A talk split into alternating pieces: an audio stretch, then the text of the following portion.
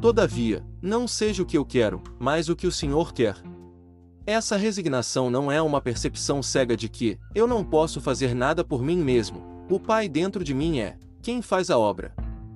Eu não posso de mim mesmo fazer coisa alguma, como ouço, assim julgo, e o meu juízo é justo. Porque não busco a minha vontade, mas a vontade do Pai que me enviou. Não crês tu que eu estou no Pai, e que o Pai está em mim? As palavras que eu vos digo não as digo de mim mesmo, mas o Pai, que habita em mim, é quem faz as obras. Quando o homem deseja, ele tenta fazer com que algo que não existe agora apareça no tempo e no espaço. Com muita frequência, não temos consciência do que estamos realmente fazendo. Afirmamos inconscientemente que não possuímos a capacidade de nos expressar. Baseamos nosso desejo na esperança de adquirir as capacidades necessárias no futuro. Eu não sou, mas serei. O homem não percebe que a consciência é o pai que faz o trabalho e, por isso, tenta expressar aquilo que não tem consciência de ser. Essas lutas estão fadadas ao fracasso, somente o presente se expressa. A menos que eu tenha consciência de ser aquilo que procuro, não o encontrarei. Deus, sua consciência é a substância e a plenitude de tudo. A vontade de Deus é o reconhecimento daquilo que é, não daquilo que será. Em vez de ver esse ditado como seja feita a sua vontade, veja-o como seja feita a nossa vontade. As obras estão concluídas. O princípio pelo qual todas as coisas se tornam visíveis é eterno. Nem olhos viram, nem ouvidos ouviram, nem jamais penetrou no coração dos homens o que Deus preparou para aqueles que amam a lei, nem olhos viram, nem ouvidos ouviram, nem jamais penetrou no coração dos homens o que Deus preparou para aqueles que o amam. Quando um escultor olha para um pedaço de mármore sem forma, ele vê, enterrado em sua massa sem forma, sua obra de arte acabada.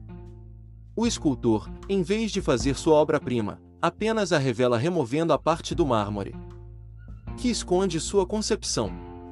O mesmo se aplica a você. Em sua consciência sem forma está enterrado tudo o que você jamais conceberá ser. O reconhecimento dessa verdade o transformará de um trabalhador não qualificado que tenta fazer com que seja assim, em um grande artista que reconhece que é assim. Sua afirmação de que você é agora aquilo que deseja ser, removerá o véu da escuridão humana e revelará perfeitamente sua afirmação. Eu sou isso. A vontade de Deus foi expressa nas palavras da viúva quando ela afirmou: Está tudo bem. A vontade do homem teria sido: vai ficar bem. Se você afirmar, eu ficarei bem, é o mesmo que dizer, estou doente. Deus, o Eterno agora, não é ridicularizado por palavras. Deus personifica continuamente aquilo que é. Assim, a renúncia de Jesus que se fez igual a Deus foi passar do reconhecimento da falta, que o futuro indica como eu serei, para o reconhecimento do suprimento ao afirmar: Eu sou isso, está feito, Obrigado, Pai.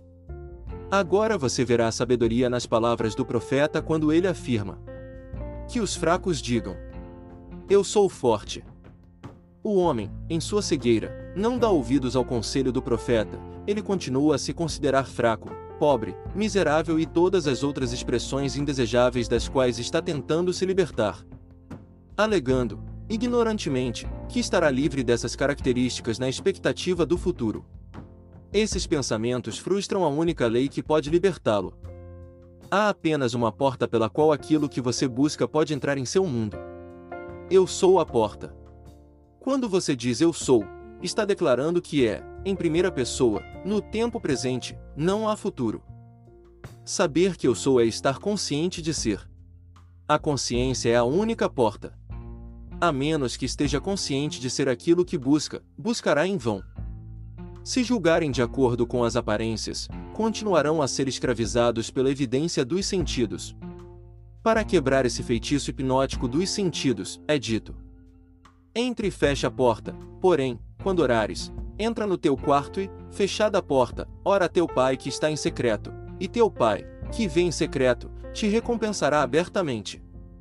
Entra nos teus aposentos, e fecha as tuas portas, esconde-te como que por um momento, até que passe a indignação. E entrando tu, fecharás a porta sobre ti, e sobre teus filhos. A porta dos sentidos deve estar bem fechada antes que sua nova reivindicação possa ser honrada. Fechar a porta dos sentidos não é tão difícil quanto parece à primeira vista. Isso é feito sem esforço. É impossível servir a dois senhores ao mesmo tempo. O senhor a quem o homem serve é aquilo que ele tem consciência de ser. Eu sou o senhor. E mestre daquilo que tenho consciência de ser.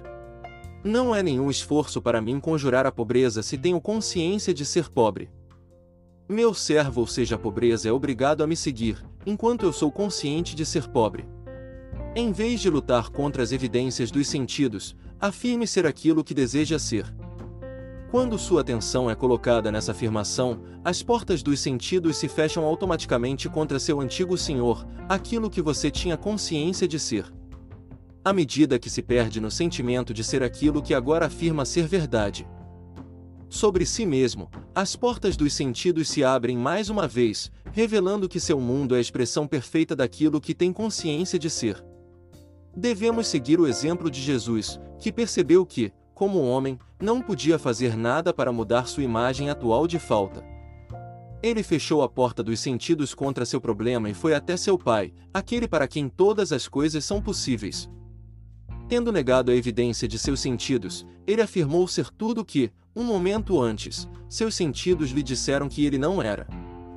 Sabendo que a consciência expressa sua semelhança na Terra, ele permaneceu na consciência alegada até que as portas ou seus sentidos se abriram e confirmaram. Lembre-se, o Eu Sou é o Senhor de tudo. Nunca mais use a vontade do homem que afirma: Eu serei. Seja tão resignado quanto Jesus e afirme: Eu sou isso.